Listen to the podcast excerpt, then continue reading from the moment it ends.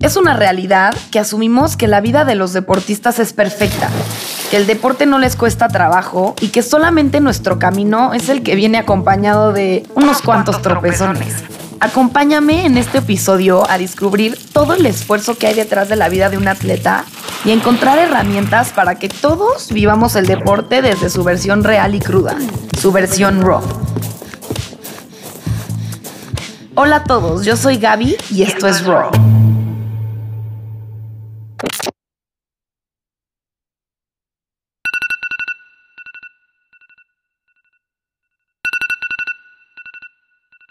No manches, es en serio.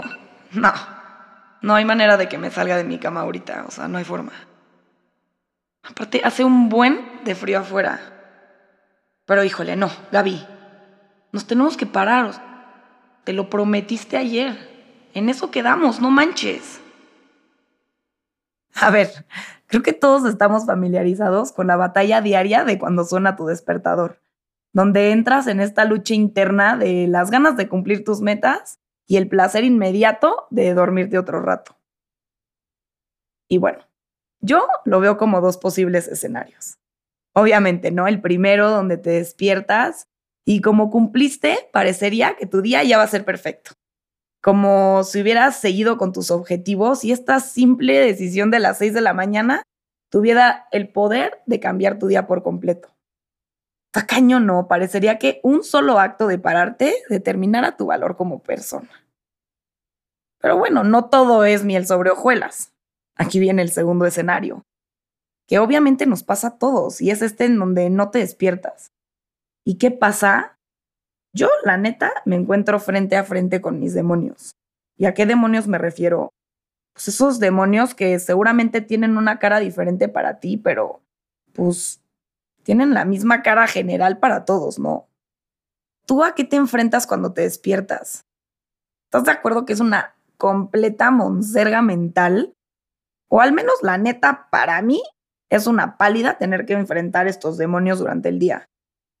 Y eso es justo lo que quiero hablar el día de hoy, de cómo reconocer esos demonios, de la incomodidad que nos causan y cómo es que debemos de aprender a quitarles ese valor enorme que en algún momento decidimos darle en nuestras vidas la importancia de navegar a través de nuestros sentimientos y de encontrar herramientas que sean útiles para que esos sentimientos no nos hagan caer en conductas insanas y la neta a veces hasta compensatorias. Pero bueno, quedamos que aquí vamos a hablar de lo crudo, ¿no? Sería muy utópico basar nuestra plática del día de hoy en el wow, sí me desperté, soy una chingona. Así que te invito a que te quedes conmigo y desmenucemos juntos qué pasa en este segundo escenario. ¿Qué chingados hacemos ahora que no nos despertamos? Continuemos con el escenario 2. No me levanté. ¿Qué sigue? Para mí es clave algo que he aprendido, porque claro que me he tropezado y han habido días en donde no me he levantado. No uno, ¿eh? Miles. Pues para mí, y creo que para muchos de ustedes, nos pasa que experimentamos sentimientos y emociones como la culpa, la ansiedad. ¿Qué me dices del remordimiento de conciencia? El fracaso, la frustración, la decepción, el coraje, el enojo.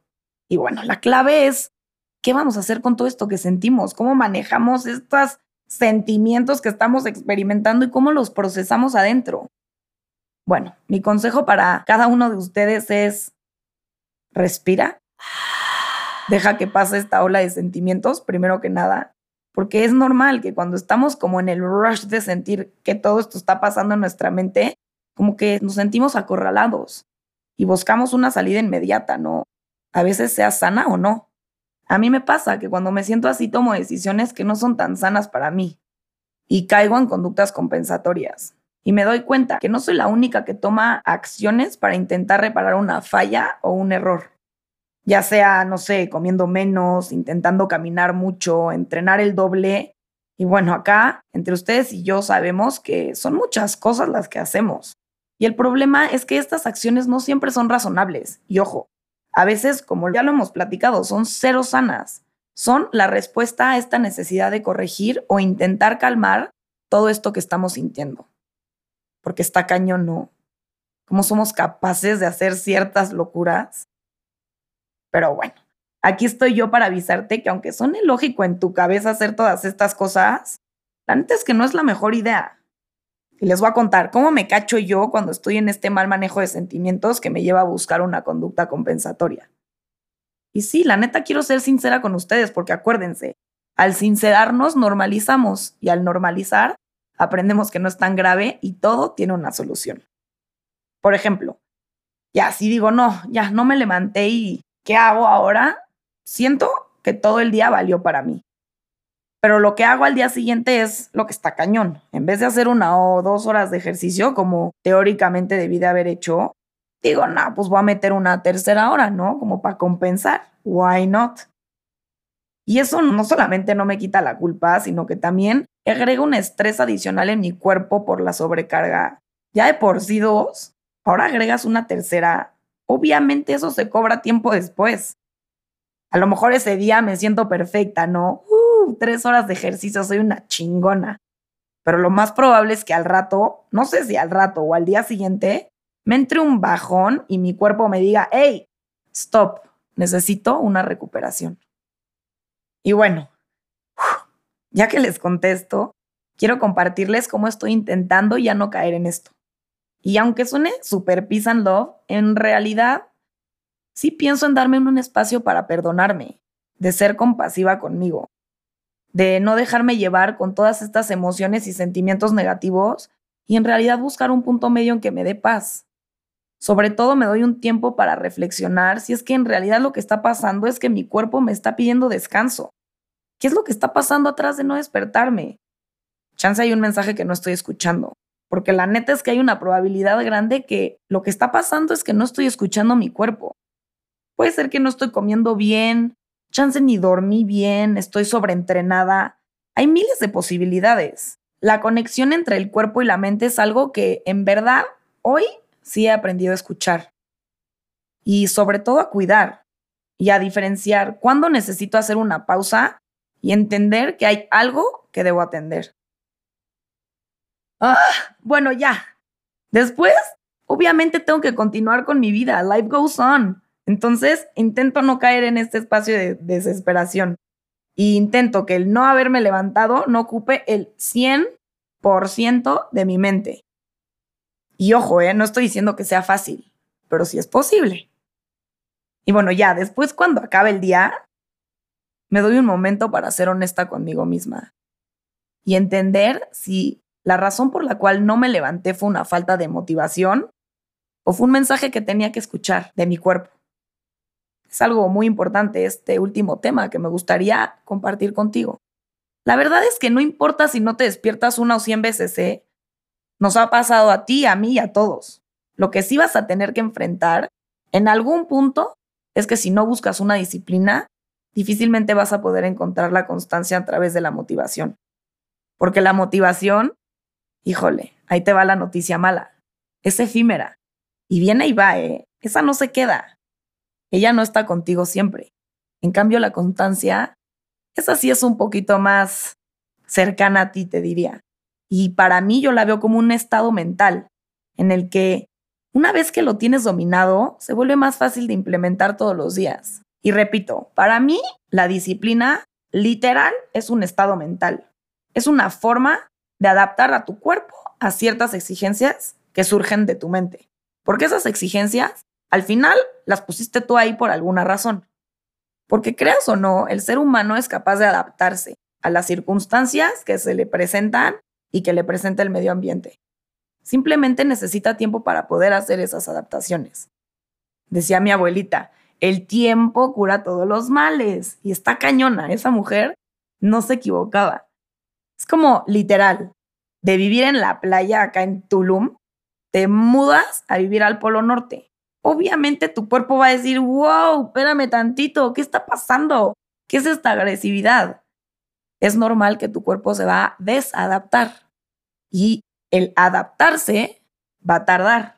Es probable que el frío que sentías el primer día que llegaste al Polo Norte ya no se va a sentir tan duro los días siguientes. Honestamente no sé cuánto tiempo se tarda en adaptarse uno al Polo Norte, pero ahí cuentan las historias que hay gente que sí lo ha logrado. ¿Por qué? porque tu cuerpo va a hacer esa adaptación a ese nuevo clima y va a aprender que ese nuevo clima es su normal. Bueno, lo mismititito pasa, pero con el ejercicio. Es normal que al principio te va a costar adaptarte. Te prometo que ningún cuerpo nació sabiendo cómo reaccionar de manera amable a un despertador a las 6 de la mañana o tener que hacer un proceso de recuperación post ejercicio. Sin embargo, con el tiempo te prometo que tu cuerpo se va a adaptar y después ya no va a ser tan difícil. A ver, esto yo como lo defino es muy fácil. La disciplina es un resultado que obtenemos cuando nos permitimos que nuestro cuerpo se adapte a las exigencias que le pide nuestra mente. Y como yo lo veo, es que la importancia de los hábitos y de la disciplina es ese hermoso regalo que me dan de regreso, que es la salud mental. Qué heavy, ¿no?